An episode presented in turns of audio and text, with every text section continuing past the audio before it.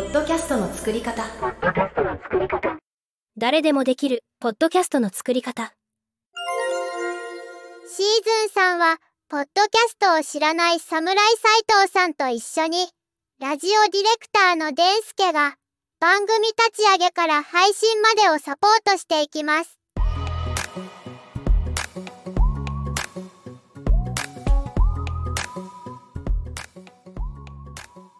ではここからは、えー番組のコンセプトシートに従って、えー、侍斎藤さんの番組を、えー一緒に考えていきたいと思います。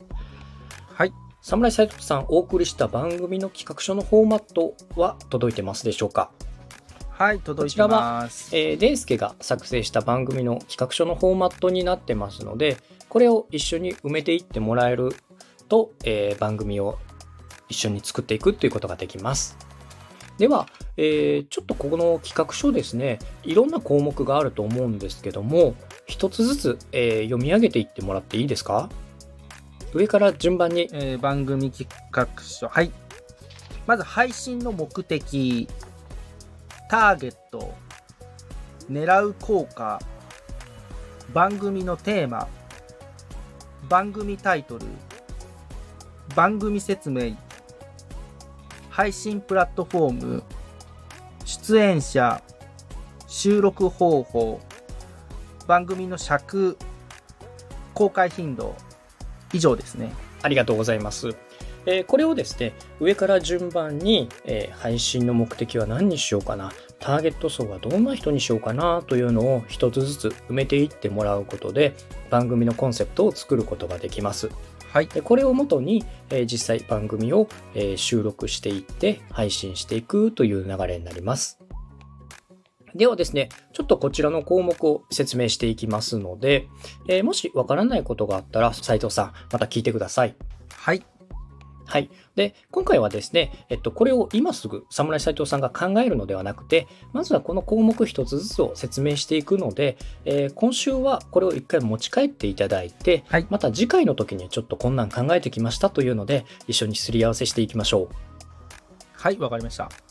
はい。ではまずですね、えーポッドキャスト音声配信番組をスタートするにあたって、まずはやはり配信の目的というのをしっかり考えましょう。で、この目的っていうのは何かというところですけども、えー番組を配信することで、えー、侍斎藤さんが実現したいことは何かというところになります。で、ここのポイントっていうのは、私もいろんな番組を、えーお手伝いしてきたんですけども、自分に正直になることです。これは本当に配信の目的なので、えーどこか外に出すわけではないです。え侍斎藤さんが番組を考えていく上での、まあ、軸となる部分ですので、極端な話、女の子にモテたいとか、お金儲けしたいとかも全然 OK です。そこから目的、配信の目的に沿って、じゃあどういうターゲットでどういうテーマにしていこうかっていうのを考えていけばいいので、まあ、配信の目的、例えば、えー自分がやってるこの音楽活動を多くの人に知ってもらいたいとか、えーご自身のブログの方にアクセスを増やしたいとか、さっき言ったみたいにマネタイズでお金を稼ぎたい、えーもっともっと自分の活動をしてもらいたい。どんな目的でも結構ですので、ここは自分の本心をしっかりと目的で、え出していってください。で、そんなに大きい目的でなくても大丈夫です。例えば、え世のため、人のためとか、え世界平和に貢献するとか、そういう目的ではなくて、本当に配信するにあたっての自分の正直な気持ち。これをまずは目的にしていきましょう。はい。侍斉藤さん、配信の目的については OK でしょうか？はい、大丈夫です。はい。なので、ここは、えーまた正直にはい。考えてみてくださいね。はい、わかりました。では、え2つ目の項目です。えー配信の目的が決まったら、今度は、えーターゲットを考えましょう。はい。え実際に番組の目的が決まりました。では、その番組をどんな人に届けたいですか？というところです。えこれは何かと言いますと、え実際に聞いてもらうリスナー像をイメージして、他の、え例えば番組のタイトルとか、配信時間であったりとか、番組の長さとかを具体的にイメージしていくような形になります。ポッドキャストの特徴で、え自由なフォーマットで作ることができるというのも一つの大きな特徴なんですけども、配信の目的が決まってから、今度やはりどんな人に届けたいかという相手を具体的にイメージすることで、番組をどんどん形作っていくようなところが、えポイントになってきます。で、特にですね、えリスナー像から、えこのコンセプトやテーマを考えていくというところは、きっちりと、え対象の、えターゲット、例えば、えー学生が通勤しているこの電車の時間で聞いてもらううん。とか、えー夜中にサラリーマンが家に帰ってきて寝る前に聞いてもらう。こういうリスナー像とシーンをイメージして、そこに合わせた番組で収録、配信していくっていうのも一つ大きなポイントになります。そのターゲットがどんなことに関心があって共感しているか、でそれらを考えた上で自分が配信していく番組を考えてみましょう。でさらにですね、そのリスナー像、ターゲットをイメージした上で、そのターゲットに対する話し手のパーソナリティとかキャラクターはどんなキャラクターがいいかっていうのも逆算して考えてみましょう。音声コンテンツを配信する上で、この共感っていうのはすごく大きなポイントになります。リスナーにとって話を聞きたいなっていう存在になっていくことを意識してみてください。例えば、えー歴史を学べる授業とかそういったポッドキャスト番組を配信する中で元学校の先生の侍斎藤ですっていうのと、えーサーフィンが趣味の侍斎藤ですというこの肩書きではやはり、えー元教師の方の方がリスナーにとっては聞いてみたいなと思うポイントが高くなりますね実際に配信するパーソナリティはターゲットにとってどういうキャラクターが一番いいのかここも、えー目線の一つで考えてみてくださいはい。で同じようにですね、えーターゲットの考える中で、リスナーはどんなシーンでこの番組を聞いているのがいいかな、どんなシーンで聞いてほしいかな、というところを考えてもらうと、そこからまた、えーと番組の長さっていうのも考えることができます。例えば、毎朝の時事のニュース番組とかですと、まあ5分から10分程度で旬な情報を届けることもできますし、えー通勤時間の配信だと15分から30分ぐらい。在宅で仕事をされている方や子育ての方ですと、まあ長めに45分から60分の番組うん。とかいうのも考えてくることができますので、うんえー日本のマーケットではだいたい15分から45分ぐらいの番組が人気の傾向が高いというのも出てますね。はい。番組を、えー考える上でタイトルもですね、やはりこのリスナー像から逆算して考えるような形になっていきます。えー番組音声配信のコンテンツについては番組の中身を聞いてみるまではどんなものかわからないというところが多々ありますのでこの番組タイトル自体にもできるだけトークの中身がわかるようにキーワードを盛り込んでタイトル付けをしていきましょうでこのキーワードを盛り込むときにやはりこのターゲットですね。受験生であれば、えー絶対合格。滑らない話。とかそういう、えー引っかかるようなキーワード。さらには実際どんな中身を話しているのか、えー今回は世界史の、えギリシャ編。とか具体的に、えその番組のタイトルであったりその話のテーマっていうのをタイトル付けしていくのが大事になってきますね。うん。では、えーこのターゲットからいろんなところが出てきました。えー番組のタイトルとか、まあ、番組の説明、あとは、えー配信プラットフォームとか、このあたりも全部、えーターゲットからいろんなことを考えることができます。うん。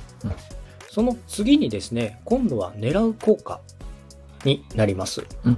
えー番組を配信するにあたっては配信するだけで満足してしまうと、えーどんどん惰性でとりあえず配信すればいいかという形で長く続かなくなってしまいますはい。配信する上ではやはり何か効果を狙って配信していきましょう特にですね、えーこの狙う効果については、えーご自身が、えー狙う具体的な数字とかを出してもらうと分かりやすいと思います。えー例えば、ポッドキャストの番組を配信して、番組のフォロワーが10人を超えることとか、えーそこからお客さんから、例えば、えーサービスの紹介をした時に受注が1件あること。とか、えー連携した SNS に対して何かフォロワーやいいねのリアクションがあることなどの具体的な目標をこの狙う効果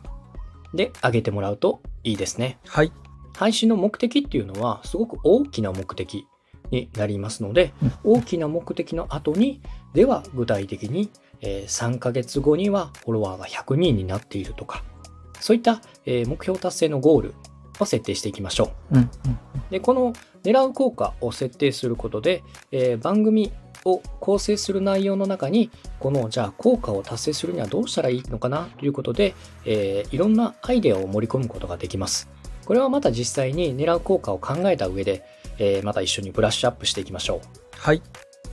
あとはですね、えー番組のテーマになってきます。配信の目的が決まって、ターゲットが決まって、ご自身が狙う目標や効果が決まった後に、じゃあ実際に自分が作っていく番組のテーマを考える形になりますね。はい。で、この番組のテーマになりますけども、えー基本的には何でも OK です。ご自身が配信したい目的、で、ターゲット層、で狙う効果に合ったものでテーマを決めてもらえばいいですし、逆にテーマから逆算してもらってもいいと思いますうん。自分はこんな話をしたいけども、こういう話を聞きたい人はどういう人かな。えー自分は、えーこれをやることによってどういう効果を狙えるかな。っていうのでテーマから逆算もできます。さあでは、この大きなテーマなんですけども、いきなりテーマを考えろと言われても、えーなかなかすぐにはテーマっていうのが出てこない方も多いと思います。はい。で、やはり、えっと、番組にとって一番大切なことっていうのは、番組を継続配信していくこと、自分が配信することを楽しむことが第一になってきます。やりたくもないものを長く続けるっていうのは、えーとても辛いことでありますので、自分が、えー楽しんで話ができるテーマ、自分が何か熱量を持って取り組めるテーマっていうのをまず第一に考えてみてください。ポッドキャストの特徴で、えーさっき侍斎藤さんもおっしゃってた専門性が高い分野とかこんな話誰も興味ないんじゃないかなと思ってる分野であっても、えーご自身が熱量を持ったりとか、えーそこに熱く取り込めることで番組を継続して配信することができます配信する中でその番組を知ってもらって中長期に、その番組を気に入ってもらってっていう中でファンが増えていくような流れができてきますので、まずは自分が、エネルギーを持って取り組めるテーマ、興味関心が高いテーマを、第一にテーマを考えるポイントで考えてみてください。はい。あとはですね、その他にも、えーテーマを考えるポイントというのがいくつかありますので、ちょっとご紹介しておきますね。まずは一つ目は、さっき言ったような、えー興味関心ですね。えーあなた自身がターゲットとかオーディエンスが興味を持ちそうなトピックとかテーマをいくつかリストアップしてみて、まあ、その中でターゲットですね。番組を視聴するリスナーとかの好みや、えー関心のあることで、紐付けていって共感を呼び起こすようなテーマを探してみるのも一つです。他にもですね、えー自分の、えー情熱を持って取り組めるテーマを選んでみるのもテーマのポイントですね。えー例えばご自身が音楽活動をしてたとか、えーこういう運動が得意だとか、えー最近こういうことにハマっている。そういうのをテーマにして配信していくっていうのも、えークオリティの高いコンテンツを生み出す助けになっていきます。それ以外にもですね、えーリスナーに、えー感情を引き起こすようなテーマっていうのもありですね。例えばこう、お笑いであったりとか、えー感動や興奮とか、えーそういったストーリーを語るような感情を呼び起こすテーマをご自身のテーマに据えることもできますね。自分が人から受けた感動とか、えー面白かったこととか、えー興奮したことをテーマにしていくっていうのも面白いですね。あとはですね、最近流行ってること、トレンドとか、えー社会的な流れとかを考慮して、今ちょっとこういう、えー時代感覚に沿ったテーマを配信してみようかなというのも、えー一つありですね。例えば最近ですと、まあ野球とか大きな話題になったりとか、あとは、えー世界の流れで言いますと AI とか、えーチャット GPT とかも流行ってますよね。こういうことをご自身が興味があるなというところを調べつつ調べたことを配信して一緒に勉強していくという番組とかもできますし、まあ世の中の流れに沿って、えーその時流をつかんで最新情報をどんどん出していくとかいうこともできます。うん他にもですね、えー差別化のポイントで、えー発見していくというテーマもありますね。うんうん。例えば今、えー配信されているポッドキャストをバーッと見てもらって自分が興味がある分野ああこの番組面白そうだなとかいう分野が、えー必ず出てくると思います。ポッドキャストの番組はもう本当に数えきれないほどの番組がありますのでただすでに今配信している番組と同じ番組をやっても他の人は聞いてくれませんなので自分が面白そうだなと思った番組をえー実際に聞いてみてちょっと調査してみましょう。うんうん調査した上で、あ、この番組もっとこういうのがあればいいのになとか、えーこの番組はこういうことをやってないなというところで差別化したポイントを見つけてご自身がそこで新しい番組を配信していくというのも新しいテーマとして考えることができます。ぜひ今配信している番組の中でそれとは違うところで自分が面白いなと思うようなテーマを探してみてください。あとはですね、このリスナーっていうのを重視して、リスナーとコミュニケーションを積極的に取っていく番組というのも面白いと思います。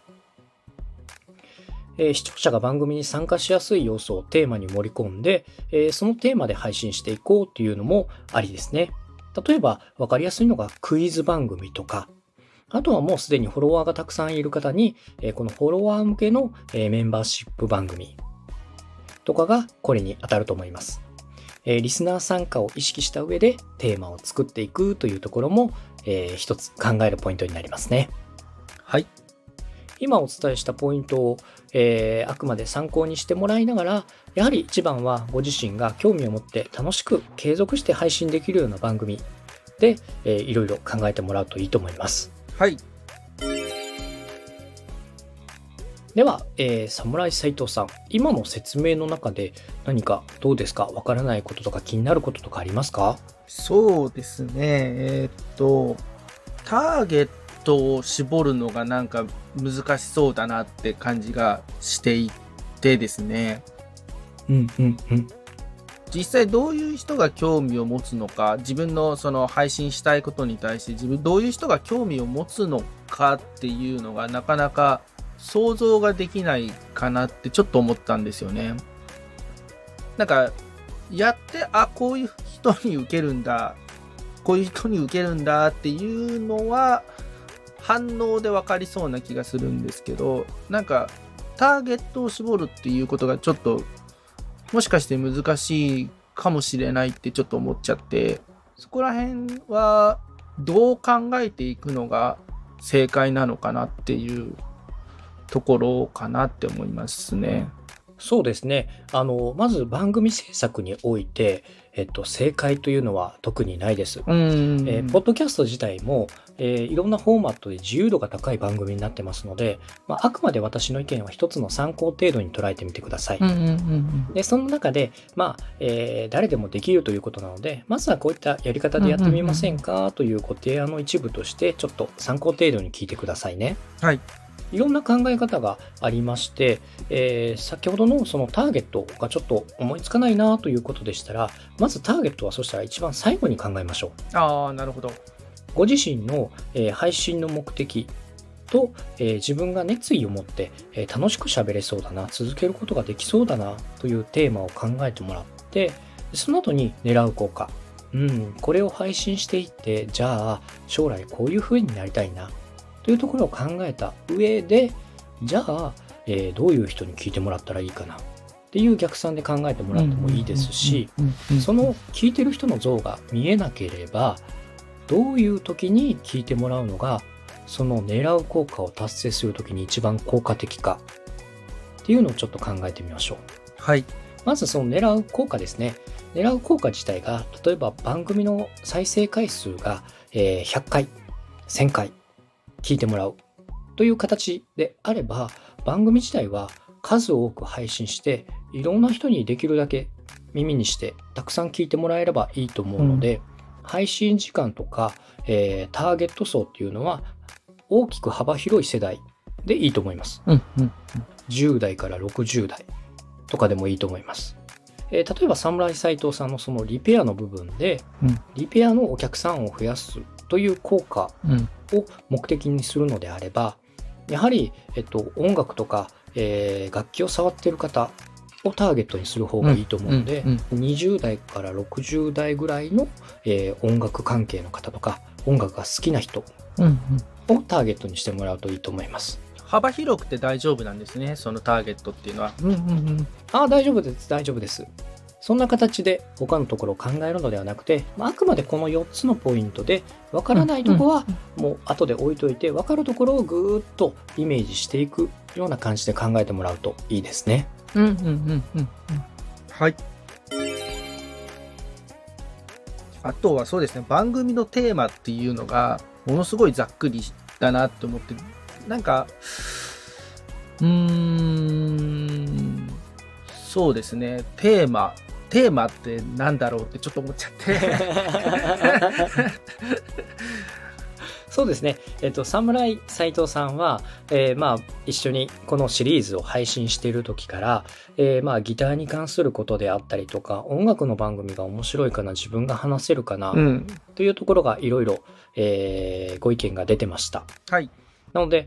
やはりご自身の中でもそのお話っていうのが結構熱量を持ってとか、えー興味関心があってお話ができるんじゃないかなと思いますので、はいまあ、。それをテーマにして、えー音楽とかそういった幅広いものでは実際にじゃあどんな話をしたらいいんだというので難しくなってくると思うので、ん音楽の中で例えばその、えー過去ギターを改造してきたミュージシャンとかうんうん。何かそのさらにもう少し具体的な深掘りしていくような具体的なトピックを出していく方がいいと思いますね。でこのテーマだけを考えるっていうのもやはり難しいものがあるのでうんこのテーマ自体もさっきお伝えした配信の目的と、まあ、ターゲットであったり効果であったり。りから逆算して考えてもらうと絞ってこれると思いますね。例えば番組テーマを広く設定するっていうのでも大丈夫なんですかねさっきのターゲットと一緒でもちろんですもちろんです。多分例えば今おっしゃったみたいにエレキギターを改造してきたミュージシャンとかにすると多分限られてきちゃうと思うんですよね。そこを例えばもうちょっと広く取ってじゃあ例えばアンプとかエフェクターとかも含めてとかあと機材アーティストの機材を見てその機材遍歴とかにするとかみたいなそういう広くするっていうのもありなんですかね。もちろんです。そこで、えー、侍斎藤さんが、えー番組を配信するにあたって、えーやりやすいテーマ設定でいいと思います。うんうんうん今のお話を聞いてみると、まあ、それこそ、えー音響機材とか、えーそのミュージシャンの道具とかですかね。なんかそれぐらいの広い設定でもいいのかなと思いますね。ああなるほど。うんそのギターのメーカーの違いとかその歴史とかいうお話されてもいいと思いますしその中でうんうん。うんうんミュージシャンが実際に使ってた機材であったりとかその改造の歴史そのバンドとかいうお話もされてもいいと思いますのでおっしゃるようにギターの改造歴だけだとすごく狭くなってしまうのでうんうんテーマとしては、えーあなたの知らない機材の話とかうんうんうん。それぐらい広くてもいいと思いますね。わかりました。だから思ったより広く設定していいんだなっていうのが今話してて分かりました。ポイントはやはりご自身が話したくて熱量があって、えーこのテーマとかコンセプトでガチガチに縛るわけではないのであくまで番組を作っていく上の一つの軸で考えてもらって何か番組作りで迷った時に番組の BGM をどうしようかなとかはい。番組の長さをどうしようかなってなった時にこのコンセプトに帰ってきてもらって、うんあターゲットとか配信している目的はこれだったなじゃあ、えーここまでやらなくていいやとか逆にちょっとこれはもう少しやった方がいいなっていう基準のラインになるコンセプトなので、これに縛られるわけではないので、逆にうんしんどくなったらこのコンセプト自体も変えてしまっていいと思います。もう少しちょっと広いテーマにしようかなとか、配信の目的はやっぱり今これだと難しいからちょっとこういう風に変更しようっていうのもありだと思いますので、うんうんうん今時点番組をスタートするにあたってワクワクする気持ちで、えーこんなやつが楽しそうだなっていうような形でどんどんイメージで作ってみてください。はい、わかりました。さあ、他はいかがでしょうか？あとは比較的なんか決まりそうな気がします。配信の目的とかも、うんうんうん。だから目的とテーマがちょっとごっちゃになっちゃいそうな気もしなくもないんですけど、なんか多分狙う効果から考えればできそうな気がします。そうですね。えっと、配信の目的はあくまで、えっと、ご自身の気持ちうん。とか思ってください。外に出さないものです。うんうんうん。で、テーマ自体は聞いてる人も、うん、この番組は、あ、こういうテーマで話してるんだなというのが、聞いてる人にもわかるものと思ってもらう方がいいと思いますね。うんうんうんうん。はい。あと、ちょっとあれなんですけど、これって、サムネとかって、やっぱり動画と一緒で重要かなってところはありますかね？そうですね。あのーまあ、細かいところは、このコンセプトが決まってからお伝えしようと思ってたんですけど、まあ、番組タイトルと同じで、えーサムネイルと番組説明、番組タイトルっていうのが、えー検索で引っかかってきます。うんうんうん。そこでやっぱりこの番組のイメージがしっかり伝わらないと、えータップしてもらえない形になりますね。うんうんうんで、やっぱりそのサムネイルを考える上においても、じゃあどんなサムネがいいのかなっていうのは、えーその聞いてもらいたいターゲットになりますね。うんうん例えば60代の方ですと、やっぱりフォントを大きくして文字が見やすい方がいいと思いますし、まあ、10代、20代ですと、フューチャー系の感じの甘いテイストで作ってみるっていうのもタップしてもらいやすいポイントだったりしますので、はいはいはい。やっぱり重要なとこなんですね、そこは。わかりました。あと、ちょっとそう、そうだ、そう思ったんですけど、あの、例えば、今手元にあるんですけど、例えば、ヤングギターとかあるじゃないですか。ヤングギターとか。今月号のヤングギターを見て、この機材の使い方、こうだよね、みたいな喋り方ってありなんですかね？あそうですね、これも、えっと、著作権の中になってくるんですけども、えっと、書籍などからの引用、一部分の引っ張り出し、参考にするっていうのは OK です。ただ、うんうんうん。そういった書籍を丸々読み上げるっていうのは NG であす。なるほど。うんうんうんはい、うんでなんでかというと、えっと、その書籍とか本とかいうのはそれを販売することで利益を得てるわけで、うんうんうん中身を全部紹介してしまうと結局誰も買わなくなっちゃいます。うんうんでも逆にこの本から一部分だけこの本のちゃんとえー引用ですよというのをきちんと紹介すればうん。それは紹介して OK っていう形になってますのでそのヤングギターの今月号でえー例えばマーシャルのギターがピックアップされてました。じゃあ今日はマーシャルのギターにしましょうというので今度斉藤さんの話に持っていってもらうのは全然 OK です。ああ、なるほど。ただその特集の記事を読み上げてしまうというのは NG になりますね。はいはい。例えば、その、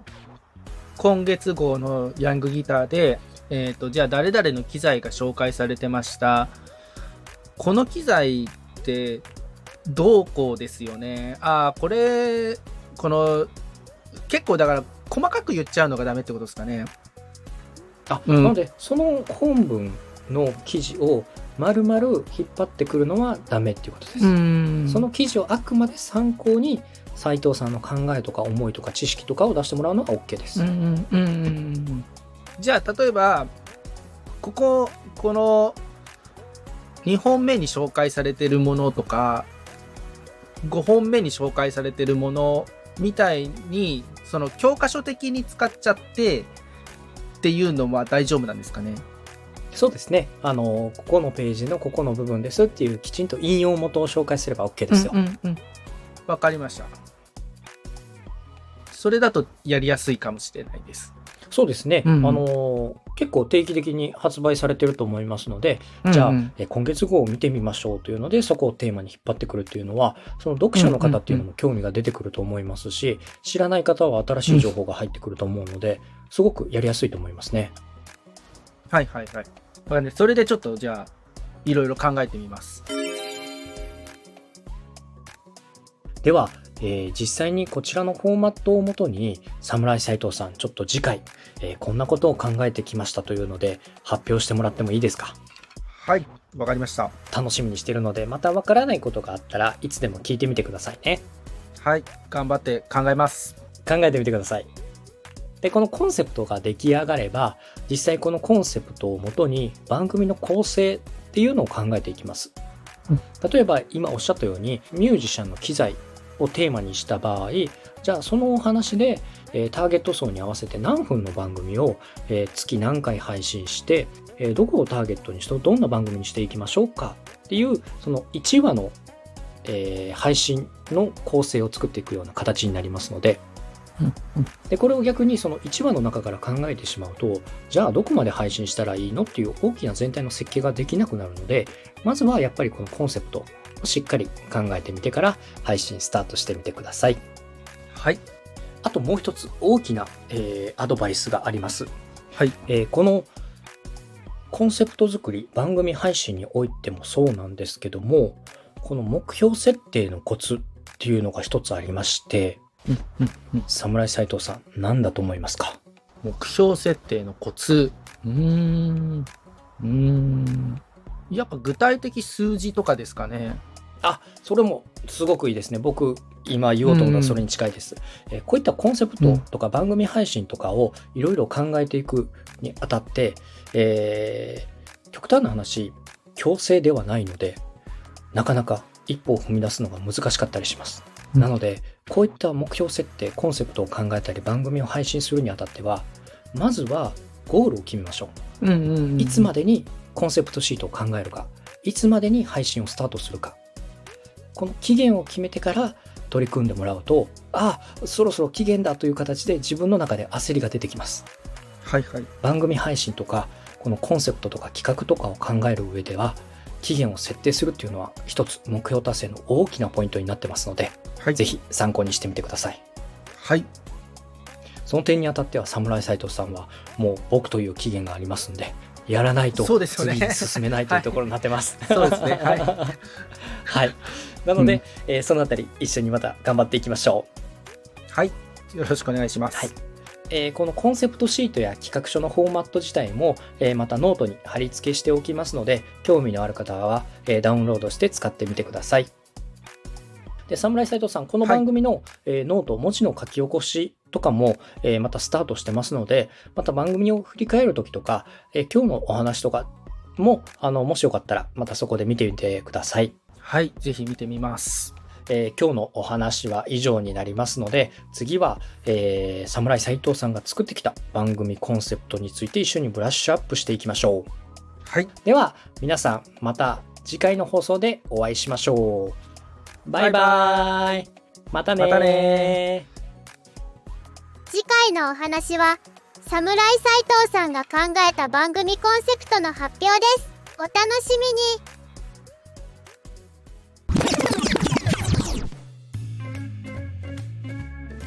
全然1週間で考えられるとは思うんですけど、今ちょっと思ってるのが、あの、はい。結果これ、ポッドキャストじゃなくて YouTube じゃないってなりそうな気もしなくもないなっていうのがあって、動画じゃないかなみたいな、そこら辺が、なんか、あ、じゃあ、ポッドキャストでやるには、どうなのかなっていうところを考えなきゃいけないかなっていうのが、思ってるところですね。番組でもお伝えしたように、このポッドキャスト自体はすごく、うんえー、と制限のないあの自由なフォーマットになってますので、うん侍斎藤さんがそう考えるように、まあ、YouTube かなと思った上でとりあえずポッドキャストでやってみるっていうのもありだと思います。やった上であやっぱりこれは動画の方がいいなと思って動画に移行するっていうのも結果オーライだと思います。やっぱりそのポッドキャストの特徴の中であのコストが低いとか手軽にできるっていう部分が一つの魅力なので、はいはいポッドキャストでまず配信してみて作って配信するっていうのと動画を撮って編集して配信してやっぱ違うかったっていうのは一歩がすごく違うと思うのでいや、動画めんどくさいっす。そうそう。うん何回かやったことあるんですけど、動画は大変だなって、あの、リペア動画をやったことがあるんですけど、はいとにかくリペアをする前にカメラのセッティングをしなきゃいけなかったりとか、はいはいはい、うん、あのー動画を編集した後にアフレコしたりとか、っていうのがうん。結構手間だなとかそうですよね。